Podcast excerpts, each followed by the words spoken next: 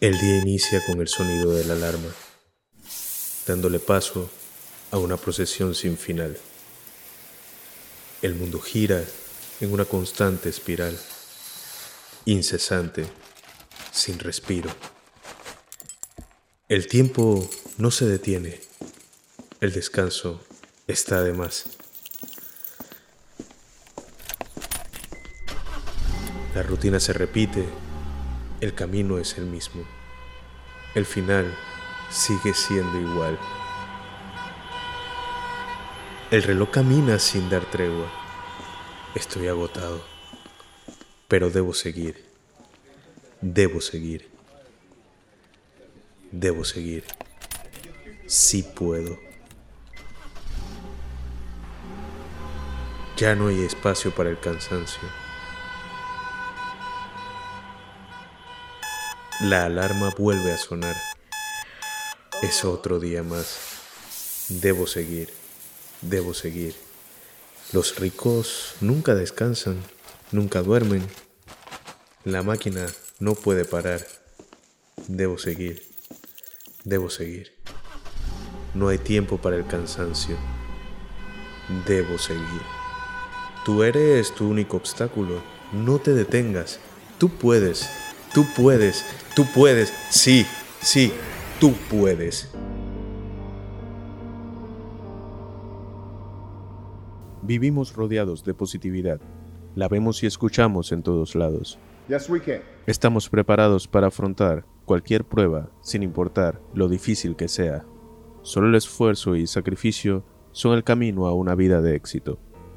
Somos la sociedad de los gimnasios, los libros de autoayuda, las charlas TED, las conferencias motivacionales, el desarrollo personal, el multitasking.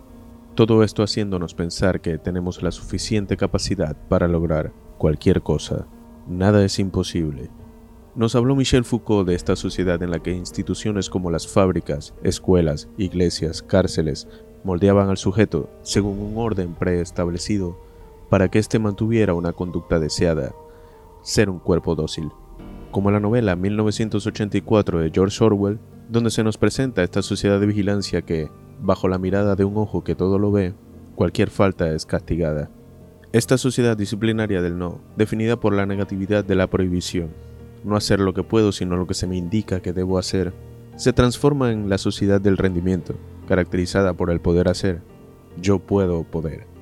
Los proyectos, las iniciativas y la motivación reemplazan la prohibición el mandato y la ley. De la sociedad disciplinaria del no, generadora de locos y criminales, pasamos a la sociedad del sí, generadora de depresivos y fracasados.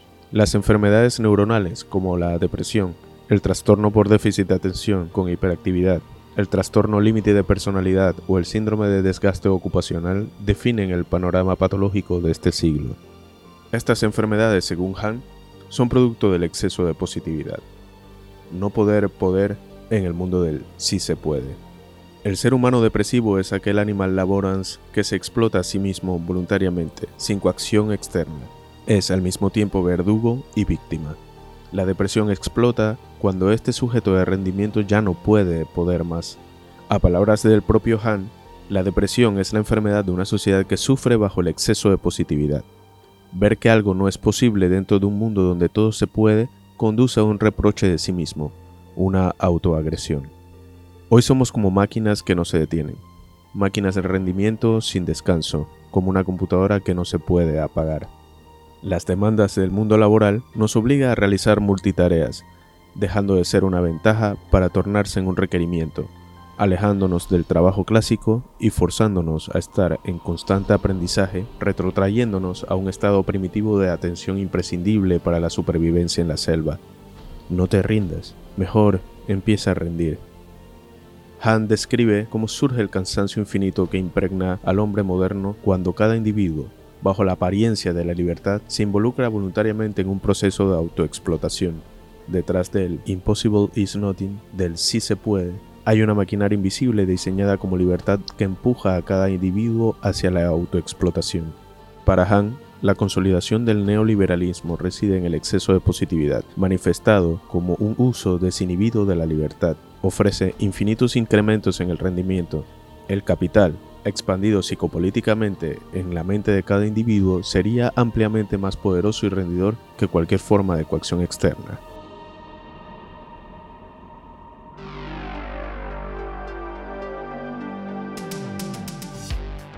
Bienvenidos y bienvenidas a Palabra Crítica, el podcast de Antónima. Hoy vamos a conversar un poco sobre el libro de Byung-Chul Han, La Sociedad del Cansancio. Y qué mejor forma de, analizar este, este libro que con dos expertas de la psicología. Estamos con Janina Roger, que es psicóloga especialista en trastornos afectivos y con Xochil Delgado, amiga de la casa, parte del equipo de Antónima, que es nuestra neuropsicóloga. ¿Cómo están chicas? Súper bien, súper emocionada de estar aquí y de compartir todo lo que vamos a estar compartiendo hoy y hablando. Yo también estoy súper emocionada de que Janina nos pueda acompañar hoy y de que vayamos a discutir este libro que me pareció bien interesante y sobre un tema que las dos vemos a diario. Total. Total, gracias por la invitación y por tenerme aquí. No, bienvenidas, bienvenidas. Gracias por atender la invitación, Janina. Eh, pues bien, como les comentaba acá fuera de micrófono, pues la sociedad del cansancio, ¿no? De Byung Chul eh, trata sobre este, esta, este cambio de sociedad, de la sociedad disciplinaria, eh, nuestra vida se guiaba más bien por el, mandato ¿no? y el deber. Yo tengo que hacer esto, debo hacer esto. Y, y, hemos cambiado de esa sociedad a la sociedad disciplinaria, a la sociedad del rendimiento, en la que yo debo rendir. No puedo rendirme, sino que debo rendir. ¿no? Y hay este exceso de positividad en, en el ambiente, ¿no?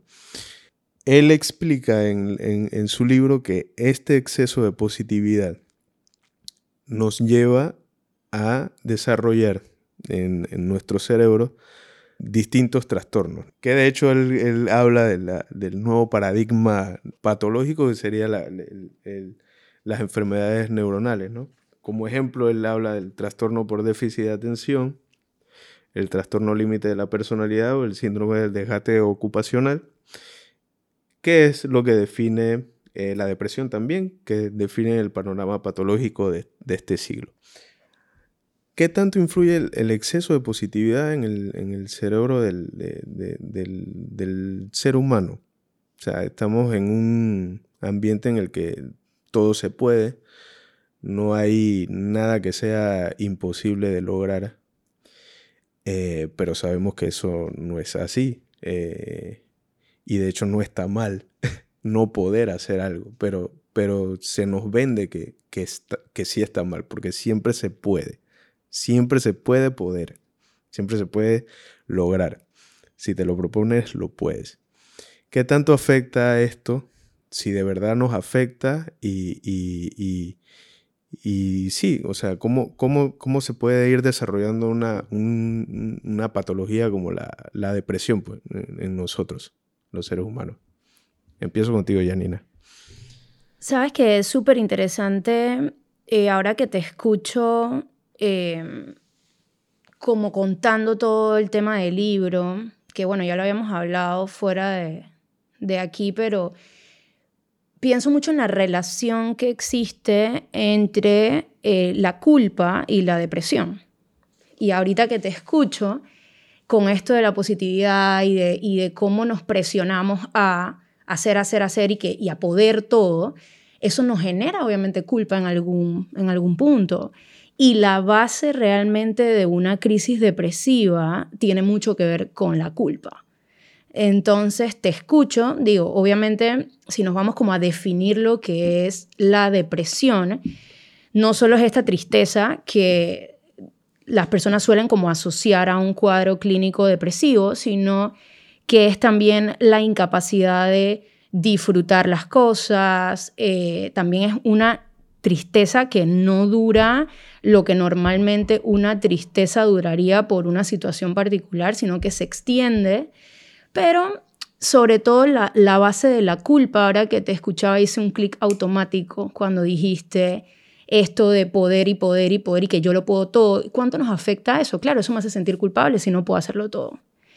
Y de una vez lo vinculé con un cuadro depresivo en el que la culpa siempre está presente, porque no soy suficiente, porque no lo puedo todo, porque debería poder. Y realmente eso también va muy vinculado con las distorsiones cognitivas, por ejemplo, este pensamiento de que yo tendría que o yo debería tal cosa. Eso realmente es una distorsión. Y eso, eh, al menos en el cuadro eh, como de psicoterapia que yo utilizo, es algo que yo busco mucho cambiar en la estructura del pensamiento de mis pacientes, que es justamente esa distorsión de que no deberías nada, sino que todo tiene que tener también este punto de yo quiero y no solamente tú tienes o tú debes, sino también que tú quieres. Entonces todo esto lo explico si me he ido un poquito por, por las ramas porque me hizo mucho clic el tema de la culpa con la depresión y, el, y la constante exigencia, ¿no? No sé, si a ti se te ocurrió también algo particular con el tema. A mí lo que, lo, que, lo que se me vino a la cabeza, pues lo que me acordé, fue eh, con esto como que yo tengo la culpa, eso es, eso es estresante. Y el estrés, o sea, yo no veo la depresión así como lo veía Nina, pero por ejemplo, yo estuve investigando eh, sobre la fluoxetina, que es un antidepresivo, y lo estaba investigando para otros, o sea, para algo de, eh, de cáncer, pero si habla, como es un antidepresivo, sí hablan mucho de la depresión. Y algo que se me quedó en la cabeza de varios, que lo leí en varios artículos, fue que la depresión se da por inflamación. O sea, bueno, una de las teorías es que se da por inflamación en el cerebro. Entonces, ¿qué produce inflamación en el cerebro? Pues el estrés. El estrés, eh, porque eh, libera cortisol, y el, cortisol afecta, va a afectar el cerebro, especialmente estructuras como el hipocampo, que se ve afectada en los pacientes depresivos. Entonces pienso que, bueno, yo tengo esta culpa porque yo debo poder comprar una casa a los 30, yo debo poder tener una familia a los 30, yo debo poder conseguir un trabajo después que me fui a hacer una maestría. Y pues la realidad, al menos ahorita mismo en la situación actual de este país y del mundo, es que muchas veces no es así. O sea, te vas a ir a hacer una maestría y a veces pasas aquí un año, dos años sin conseguir trabajo para algunos, en algunos campos. Eh, que las casas están carísimas, entonces no puedo. ¿Y por qué no estoy porque no puedo y entonces ahí empieza la culpa y entonces empiezo el estrés y empiezo a trabajar más porque yo tengo que poder viajar este año, yo tengo que poder hacer esto, entonces empiezo a estresarme el estrés va a nivel fisiológico, libera cortisol, eh, afecta al cerebro y entonces se va inflamando el cerebro y también el cuerpo, porque el estrés no solamente va para el cerebro, sino también para el cuerpo.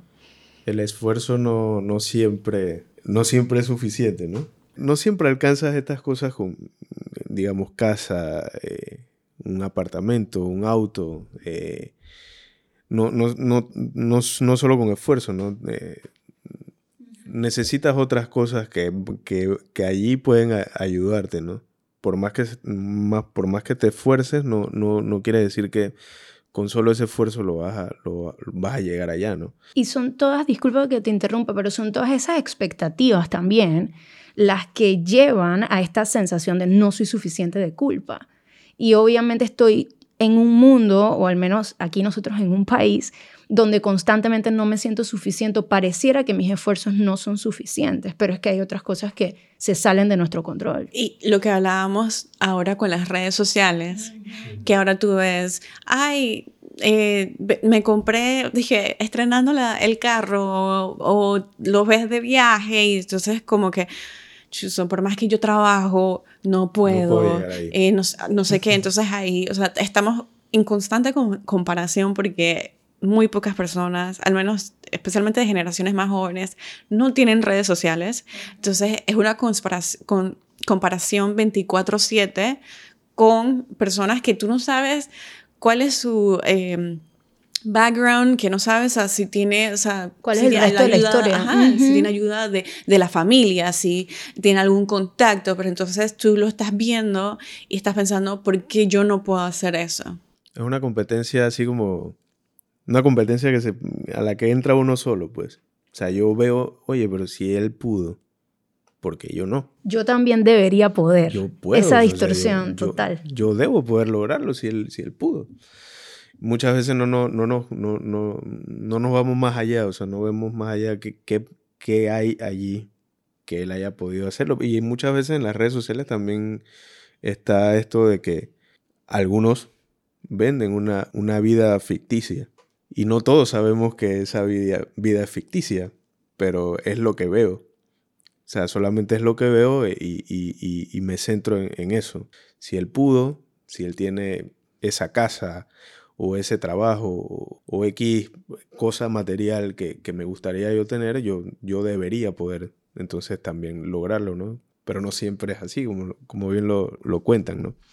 O podríamos pensar que esta positividad, eh, yo le llamo eh, positividad tóxica, sí nos afecta, sí nos afecta. Totalmente, totalmente nos afecta y, y de hecho la sociedad, o sea, cómo vivimos las redes sociales, nos refuerza esa positividad tóxica porque vivo en un mundo donde, ¿sabes? Hay, hay mucha incongruencia. Es decir, yo veo en las redes que fulanito, menganito tiene y pudo. Yo también debería poder, me siento culpable, me siento mal pero aún así el mundo está constantemente reforzándome que yo debería poder. O sea, no solo es algo que está en mi cabeza, es real. O sea, fuera un libro que agarras o lo que sea que escuches, veas o consumas, te dice que deberías poder. Si se puede, ¿sabes? Esto que estábamos hablando de los libros de autoayuda o estas cosas que te dicen, tú puedes hacerlo, ¿sabes? Como que nada es imposible si tú te lo propones entonces no, no es algo que uno solo se está creando en, en la cabeza, sino que el mundo me lo está reforzando constantemente y eso me va hundiendo en mi propio hueco. Es totalmente real. Somos muy víctimas de, de, esta falsa meritocracia a la que nos quieren llevar, de que el que más se sacrifica, más se esfuerza, más, más lucha, más, más, lo quiere, eh, mejor le va, ¿no? Te encuentras este tipo de libros de 10 técnicas para alcanzar el éxito. Y mucha gente termina cayendo en ese, en ese juego porque estás buscando qué te hace, qué, qué es lo que te hace falta para poder lograrlo. Y, y creo que eso, o sea, eso, ese como el esto de constantemente de estar buscando lo que me hace falta, que me lleva entonces a estar constante, o sea, 24/7 o, o tratando de estar siempre produciendo para producir plata, llega al síndrome del desgaste ocupacional o como en inglés se conoce como burnout, porque estás trabajando los fines de semana, o sea, no te desconectas, eh, te despiertas y trabajo, trabajo, trabajo. Y, o sea, eso no es sostenible a largo tiempo. No es sostenible para el cuerpo, no es sostenible para la mente, para el cerebro, no es sostenible, o sea, humanamente no es posible. Entonces, te llega al burnout y, o sea, luego a largo plazo te lleva a otras enfermedades como el Alzheimer, como, o sea, como accidentes cerebrovasculares, o sea, como todos otros trastornos, como cáncer también. Eh, por esta exigencia de que tengo que estar produciendo, de que tengo que estar trabajando, porque te quiero alcanzar este estilo de vida, porque, porque tengo que eh, comprarme la casa en la playa, tengo que viajar a Europa, tengo que recorrer el mundo, porque tengo que hacer mi propio negocio, por todas estas cosas.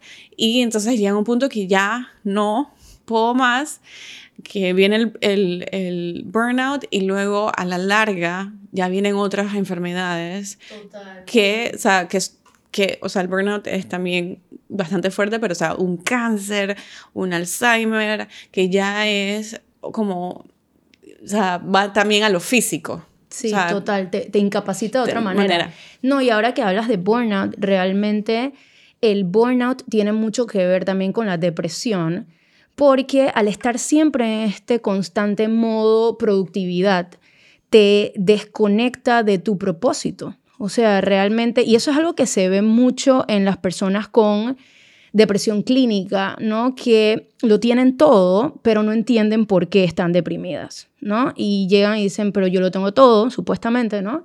Trabajé un montón, eh, ¿sabes? Me surré toda mi vida para tener la familia, la casa, el carro, todo. ¿Por qué me siento vacío o siento que no disfruto las cosas como antes o tengo esta tristeza crónica, etcétera, etcétera? Y es que eso tiene mucho que ver con este estado de productividad. Em, o sea, como perenne. O sea, siempre estamos en modo cómo puedo ser más productivo, cómo puedo hacer más plata. Y eso nos desconecta, nos deshumaniza. O sea, al final el ser humano no está hecho para producir todo el tiempo. O sea, nosotros tenemos que conectar con otras cosas que nos brinden otro tipo de, placer y de disfrute y no solamente con esas cosas materiales o con el dinero. Em, entonces, sabes, el, el, burnout tiene una relación muy cercana a la depresión o con la depresión porque nos suele como deshumanizar o desconectar como de nuestro propósito, que va más allá de cuánto dinero tengas o de la mansión o de todo esto, que es lo que el mundo nos vende, que es lo que nos dará la supuesta felicidad. Entonces es muy interesante que lo haya mencionado Xochitl porque también, además de las enfermedades eh, físicas que obviamente nos incapacitan eh, ya de otra manera, también llegamos a este punto o podemos llegar a este punto en el que nos cuestionamos absolutamente todo. O sea, lo que he hecho o entonces para qué he trabajado tanto si se supone que esto me va a dar felicidad y estoy deprimido. No entiendo. Entonces es súper injusto porque encima de que estamos constantemente en el famoso hustle y estoy dándole y dándole y dándole, eso no me da la felicidad, pero entonces, ¿qué me da la felicidad? Y ahí es donde empieza también toda esta parte eh, un poco más peligrosa eh, de, ¿sabes?, de ideación suicida o, un poco de cuestionarse eh, yo para qué estoy vivo y, y todo esto que obviamente tiene mucho que ver con la depresión, pero que todo está vinculado, como hemos hablado, ¿no? Hay una relación muy cercana entre, entre todos esos síndromes o trastornos me he quedado pensando bastante, porque el, el, cerebro manda en el, en, el, en el, ser humano. Quizás muchas veces le hemos prestado más atención a, a, otras afecciones de salud que, bueno, son, son importantes, ¿no? Que si el, corazón, que si el, hígado, que si...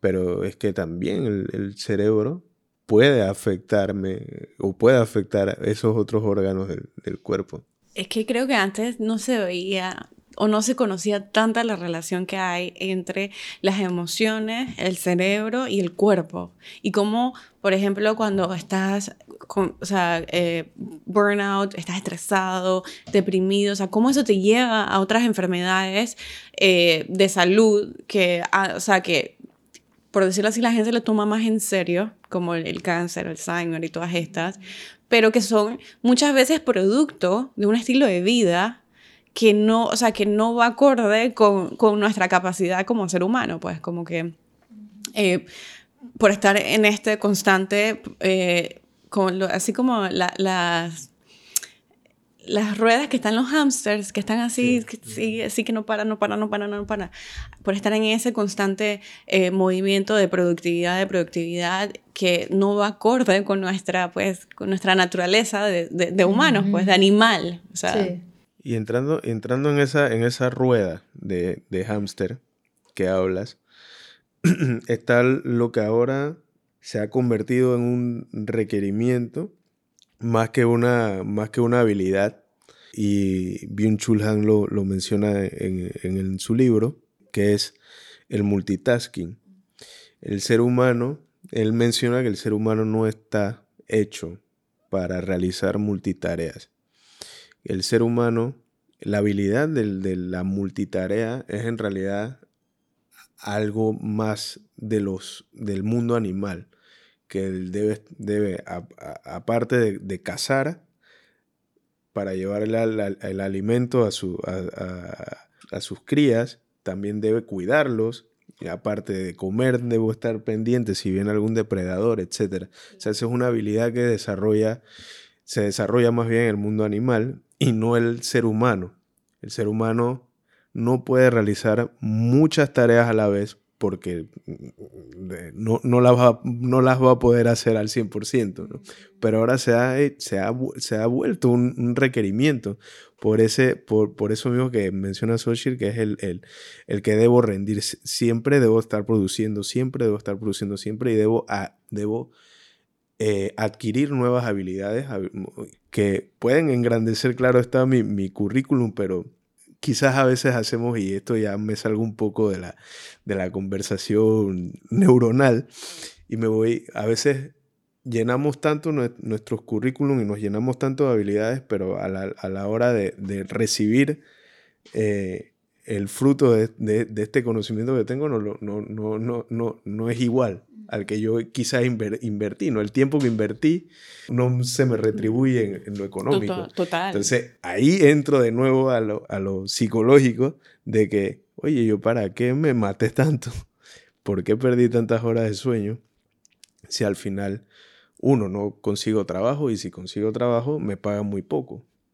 esto definitivamente ahí entra entonces lo, lo, lo, depresivo, ¿no? En una persona. ¿Sabes qué? Cuando viste eso, cuando mencionaste eso de lo, del Photoshop, Illustrator, en la, ah, la academia, o sea, la parte académica de investigación, especialmente en Estados Unidos, que no es un ejemplo a seguir, pero ese es el que, el que más produce académicos, o sea, te piden que tú sepas conocer Photoshop, o sea, Illustrator, alguien de neurociencias, pues, que sepas programar, porque tienes que programar las tareas para, para o sea, te la cantidad de exigencias. La cantidad de exigencias para luego la paga, o sea, lo difícil que es conseguir trabajo, que esa es una de las cosas que está pasando allá en el mundo académico, que sales después de seis años de estar en un doctorado, en un programa de doctorado donde tienes que estar 24/7 produciendo, que tienes un currículum de 10 páginas y luego no encuentras trabajo. Entonces tienes que buscar, o sea,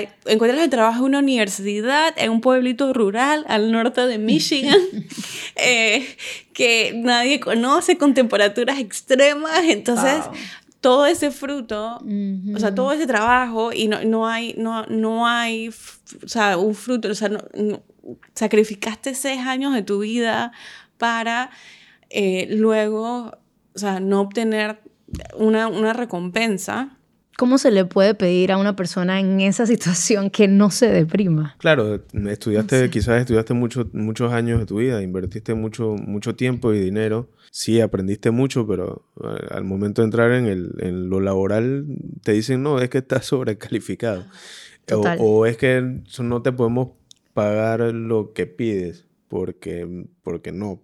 O sea, las explicaciones quizás son muy, muy muy, muy pocas para los cuestionamientos que uno se hace, ¿no? Y al final, definitivamente uno entra en, un cuadro depresivo, ¿no?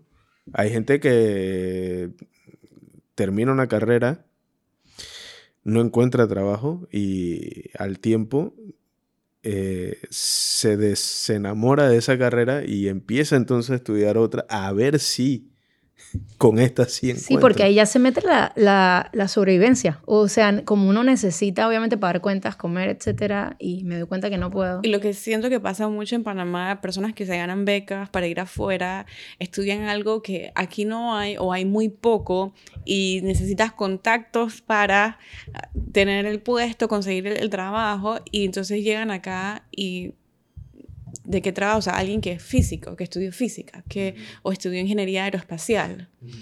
O sea, acá, como, o sea, es difícil encontrar un trabajo para ese tipo, entonces eh, tienes que ver, o sea, estudiar otra cosa, o ver qué consigues, o irte. La otra es la, la fuga de cerebros que, que sé qué pasa aquí, eh, mucho porque no hay eh, trabajos con una paga digna para, eh, para la persona.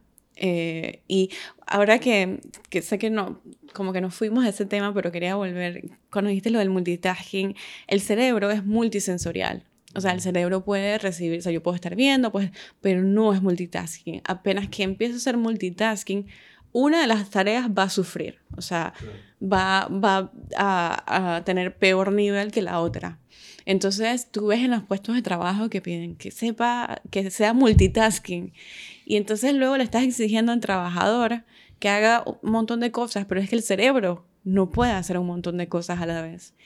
Si tú quieres que lo haga bien, se tiene que enfocar en una sola cosa. No puede estar pendiente del teléfono, del WhatsApp, del cliente que llega, del correo. O sea, tiene que estar enfocado en una sola cosa.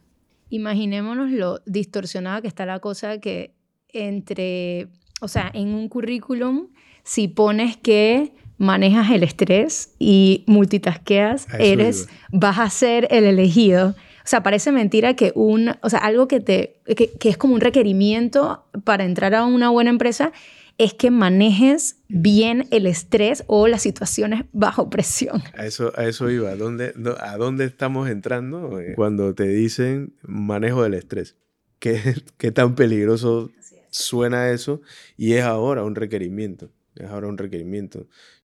¿qué tanto se ve afectada una persona? Ya entrando en el, eh, hablando en, Panamá, ¿no?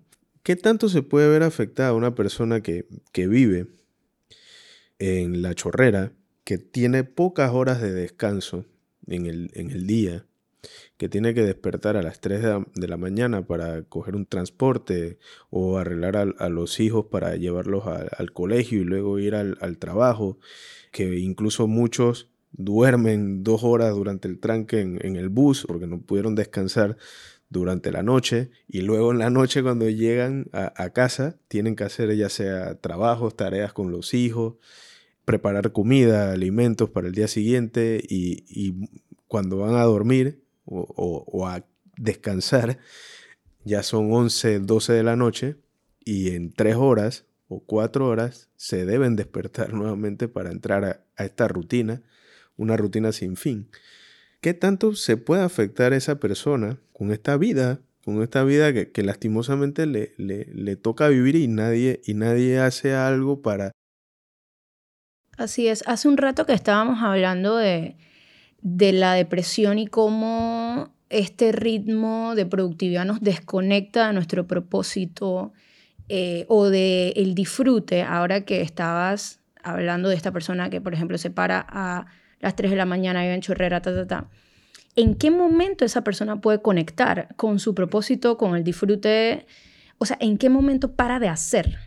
Nunca para de hacer. O sea, está montada en, la, ruedita, de hámster que hablaba Xochitl. O sea, esta persona nunca tiene un momento, e incluso eh, a mí me pasa cuando veo a mis pacientes que, que estamos como trabajando en ciertas cosas que tienen que ver con su trastorno, de permitirse no hacer nada o de permitirse espacios de disfrute y la persona se siente culpable, se siente rara. Dice, pero es que si no hago algo, eh, ¿quién soy? ¿Qué, ¿Qué, hago con mi vida si no estoy haciendo? Y ahí es donde nos convertimos en seres humanos y no en seres humanos. O sea, estamos concentrados en hacer, hacer, hacer, hacer y no en ser. Entonces eso es lo que nos desconecta completamente de nuestro propósito. Y ahorita que hablabas como de este ejemplo, de las miles de personas que les toca esto diariamente, em, o sea, ¿en qué momento esta persona puede conectar con su ser, con su propósito y desconectarse del hacer, si vive en hacer constante. Y, y, lo hacen obviamente por necesidad, porque no tienen otra opción. Y eso, o sea, esas personas, especialmente los que tienen hijos, lo que, o sea, su estilo de vida, porque tienen que sobrevivir, tienen ese estilo de vida porque tienen que sobrevivir, necesitan trabajar para poder pagar la casa, la comida, la escuela, ese estilo de vida tiene repercusión en el niño. O sea, porque entonces llegan niños también, o sea, la mamá los despierta a las 4 de la mañana para tenerlos listos y entonces él vuelve a, vuelve a dormir a las 5 cuando me voy, pero o sea, duerme, vuelve a dormir, interrumpiste ya el ciclo del sueño. Eh, que empieza a hacer tareas a las 9 de la noche porque es la hora que la mamá llega. Entonces ya, o ves niños que, ah, es que, que tiene déficit de atención. Y cuando tú ves su estructura del día, esto es que, bueno, es que no está durmiendo, o sea, yo no le puedo decir que tiene déficit, o sea, me va a salir mal en las pruebas, va a salir que tiene déficit de atención, pero qué tanto es orgánico, qué tanto es algo que fue genético, algo que fue, eh, es que es fisiológico y qué tanto es producido, o sea, tenemos que hacer un cambio de estructura, o sea, que duerma la noche completa, que haga las tareas no a las 9 de la noche, sino que a las 3, 4 de la tarde, antes de que la dopamina empiece a bajar y antes de que la melatonina empiece a subir. Pero entonces me dices que no puedo, no puedo, o sea, porque no puedo, no puedo pagar una empleada doméstica, no puedo, no tengo a nadie que, que lo atienda, o sea, este es lo, único que, que puedo hacer. Entonces vienen niños que es que tiene déficit de atención. No, es que su, su ambiente no ayuda a ese cerebro. Total, a mí me pasa lo mismo ahora que escucho a Xochitl esto con mis pacientes en situaciones similares que obviamente necesitan ir al psiquiatra. Yo soy psicóloga, yo no puedo medicar. Entonces, hay muchos casos donde yo tengo que referir a la persona a psiquiatría y obviamente tienen que comenzar eh, con fármacos pero en este sistema bastante roto, ¿cómo se le puede pedir a una persona que ya está haciendo un esfuerzo para pagar psicoterapia eh, conmigo, que pueda pagar entonces citas médicas con un psiquiatra y además fármacos? Ni entremos al tema de las medicinas. Exacto, eso es otro tema. Entonces, ¿cómo se le puede pedir a una persona eh, que salga de un cuadro depresivo con, todas, con todos estos factores? O sea, en contra. Es muy, muy difícil. Y me, me pongo a pensar eh, en, lo que dice Xochitl también y lo que dices tú, Yanina, en, en la futura generación. En estos niños que hoy son víctimas de, de, de este sistema, de, de, este engranaje de producir y producir y, y de crecer en ambientes donde los, los, padres solo trabajan y no tienen tiempo para atender a sus hijos. No es que sea su culpa, sino es que no, no, no se le puede meter más horas al, al día. ¿Cómo, cómo será ese futuro eh, de aquí a cuando estos niños, que hoy pueden tener 5, 8, 12 años, ¿cómo, cómo, cómo serán esos niños? Y, o sea, y, que probablemente, bueno, ojalá, ojalá haya un cambio de aquí a 20 años, pero que si no hay un cambio, entonces tienen que seguir en esa rueda de eh, me tengo que parar a las 3 de la mañana para ir a trabajar porque Panamá está, que, centralizado y en vez de tener trabajos en todas las provincias. En sus lugares de, donde viven. Y que no tengan que venir a la ciudad para todo. O sea, tienen que, entonces, eh, se tienen que montar en esa rueda y, o sea, ya vienen con todo lo que viene desde antes. Y antes de, o sea, lo que tú decías eh, de que el papá que no puede, o sea, que no, puede hacer ese cambio, la culpa que debe generar también en un papá que es que lo que pasa es que no puedo dejar mi trabajo, necesito que mi, o sea, necesito cambiar la estructura del día, necesito que duerma más, necesito yo dormir más, pero no puedo, entonces me genera culpa. Y entonces eso también lleva a la depresión, lo que estábamos hablando, exacto. Es como un ciclo sin fin, ¿no? Es, em, e incluso nos toca como a los profesionales ver, porque yo he estado como en esa postura de cómo ayudo yo a mi paciente, cuando realmente no, no puedo hacer más de lo que estoy haciendo, pero obviamente esta parte muy humana y, muy empática, donde uno dice, wow, si no puede ir al psiquiatra o si no puede hacer los cambios que tiene que hacer como en, en su día a día, ¿cómo lo ayudo? Pero realmente uno no puede solito arreglar el sistema, que es lo que realmente le está fallando a la persona. Sí, sí, precisamente, precisamente eso es, lo que toca el libro, que, gran parte del problema es el, desarrollo que ha tenido e, este sistema, que cada vez le salen más brazos y va acaparando más y más y más y no se ve una salida en un futuro próximo. Él hace unas reflexiones, reflexiones de que el, el ser humano debe empezar a, y bien lo decías tú, Janina, hace un rato, de que debemos empezar a, detenernos, ¿no? Yo creo que el, propósito de, este podcast no, es llenarle los oídos a, las personas que, todo está mal y que no hay una, salida a, los problemas y que estamos, eh, como quien dice, estamos fregados por todos lados. Pero el, el eh, Byung-Chul sí, sí habla de que debemos empezar a, a detenernos, ¿no? Y desarrollar esta esta capacidad de incluso de, aburrirnos, que en el aburrimiento, en el aburrimiento se, se, han logrado eh, crear cosas nuevas, Pues tú debes poder aburrirte.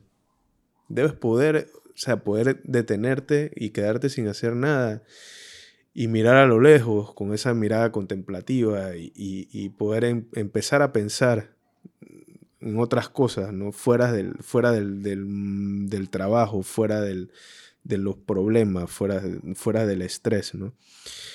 Evidentemente no podemos detenernos completamente porque debemos llevar eh, comida a, nuestra, a nuestros hogares, debemos atender a, nuestras familias, pero sí en, sí en algún punto ¿no? encontrar, eh, detenernos y, no, no dar, o sea, no, no es que no tengas que trabajar, pero sí no, no, no trates de, como quien dice, de, de acabarte por, por, por querer eh, lograr algo que, que, no llega tan con, únicamente con esfuerzo, sino que hay otros factores que obviamente hacen que otras personas tengan más.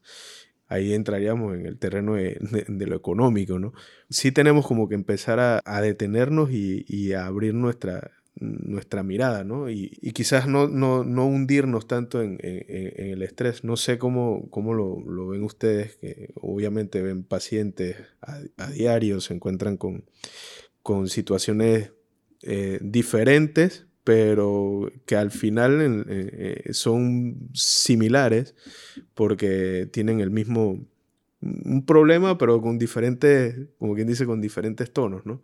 un mismo problema con diferentes tonos. ¿Cómo, cómo ven ustedes qué, qué, qué, más allá deberíamos hacer nosotros para, para no vernos tan afectados en, en, este, en esta rueda sin fin? A mí me encantó eso que dijiste ahorita de como de detenernos, que había dicho el autor del libro y de Em, como reflexionar o, ver esto como desde un lugar un poco más eh, con perspectiva, más amplio. Y pensé mucho en el autocuidado, que es algo que en psicoterapia recomendamos eh, demasiado, no solo para con nosotros mismos, sino es algo que le enseñamos a los pacientes, que el primer paso para...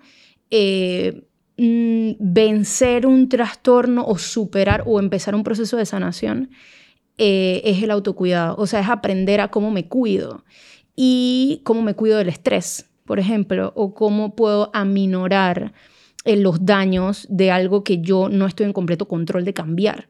Entonces me enfoco en lo que yo puedo controlar y el tema del autocuidado eh, se basa mucho en, en los límites, en ver, ¿sabes?, hasta dónde yo puedo darle, por ejemplo, a mi empresa, que es un poco lo que tú, tú habías tocado como no darnos completamente a la empresa, a la corporación, al banco, a donde sea que trabajo, sino poder saber que yo doy hasta donde es posible y saludable para mí, entendiendo que eso es lo mejor que yo puedo hacer. Pero mientras yo no esté bien, no puedo darme hasta un punto que me va a dejar tirado, que me va a dejar mal, que me va a dejar en un punto de burnout o lo que sea. Entonces eso es lo que buscamos como mucho guiar hacia nuestros pacientes, ¿no? Que aprendan mucho el tema como del autocuidado, de los límites y sobre todo a no sentir culpa cuando me lo permito, que es, como hemos hablado en, en todo este tiempo, la base de la depresión. Es si me permito estos espacios de autocuidado, de límites, no sentir culpa mientras lo hago. Y eso es un trabajo que no va a salir a la primera probablemente las primeras veces te vas a sentir culpable porque es a lo que hemos estado habituados.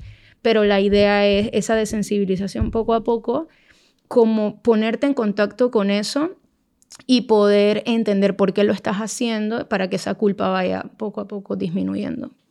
Creo que va de la mano, pues, o sea, de poner los límites con tu trabajo, más que nada con tu trabajo.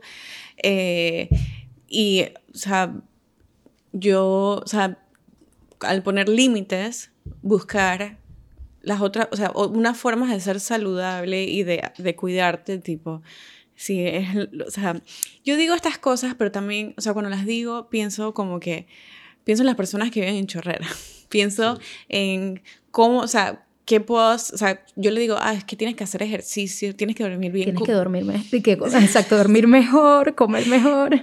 ¿Cómo le digo a esas personas eso? O sea, ¿cómo le puedo decir eso a alguien que en verdad no está, o sea, no es posible cómo se ve el autocuidado para estas personas. Personas. Entonces, creo que me iría, no, o sea, ya no es tanto como psicológico o neuropsicológico, es como más como acción comunitaria para cambiar en lo posible eh, la sociedad en que vivimos, pues, en que vivimos. O sea, bueno, a buscar para eh, que haya un centro de cuidado cerca en la casa, que, o sea, de tu, de tu barriada, o sea, o, eh, que sería más como la parte política, de acción política, de, ok, vamos a, a trabajar, a luchar por tener un huerto comunitario, por eh, lo posible, es que también estamos hablando de Panamá, pero lo posible de, ok, vamos a, a, ver cómo el sistema de transporte público, o al menos la ruta de buses en la comunidad. O sea, creo que si no trabajamos de manera eh, o sea, comunitaria eh, entre nosotros, nos va a comer el sistema. Unos más que a otros, pero al final eh, ya creo que se necesita más como acciones ya de, de, comunidades para poder nosotros tener una mejor calidad de vida, para que se hayan cambios donde uno pueda, ok, sabes, ya no voy a llegar a las 9 de la noche, voy a llegar a las 7. Y... Me parece súper valioso lo que dice Xochitl porque en efecto el, el impacto que se tiene em, no como islas o sabes o de forma individual sino como comunidad es mucho más es fuerte y, y yo sí pensaría que puede hacer cambios como a mediano plazo quizá como buscar, o sea, porque si yo le digo, es que bueno, sabes, voy a poner límites en mi trabajo, sí, pero o sea, si salgo a las 5, supongamos un trabajo de 8 a 5, igual tengo que coger un tranque, igual cuando llego tengo que ir al súper, eh, y está fuera de mi barriada, y o sea, ya creo que es como, o sea, es para ese tipo de personas, ya lo que se necesitan son acciones ya de, de la comunidad y pues de la sociedad eh, para que el, o sea, el efecto sea no solamente de uno, sino para todos y se, más personas puedan tener esa mejor calidad de vida y entre mejor calidad de vida tienen ellos, o sea, es una sociedad más feliz y en eso también hay una repercusión en los niños. Claro. Eso viene, o sea, ¿Qué generación viene si tu papá llega a las 8 o 9 de la noche cansado, a hacer tareas contigo, amargado, donde te despiertan a las 3, 4 de la mañana? Eh, o sea, ¿qué, ¿qué, es lo que viene? Y las enfermedades a futuro que vamos a tener. O sea, ¿cuántas personas con Alzheimer van a, van, van a haber en Panamá? Sí con este estilo de vida en esta rueda que no para. ¿Cuántas personas, o sea, cáncer, o sea, la expectativa de vida cada vez va aumentando, pero ¿qué vida tengo? ¿Qué calidad de vida? ¿Qué calidad de vida tengo si estoy, o sea, si estoy cansado todo el tiempo?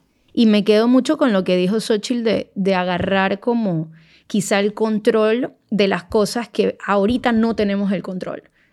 O sea, y, todo eso se hace con la comunidad como decía ella, ¿no? Porque quizá ellos piensen, las personas que viven allá, por ejemplo, dicen, no, yo cómo cambio el tema del transporte, cómo, pero pues todos eh, inicia con una pequeña acción que lleva a otra cosa, pero hay que ejecutar. Y, lo que tú decías es que cómo lo hago yo, o sea, cuando hablabas del psiquiatra, o sea, yo como persona, pero cuando ya somos un grupo y cuando ya es una comunidad y cuando ya son varias comunidades, entonces ya hay más presión.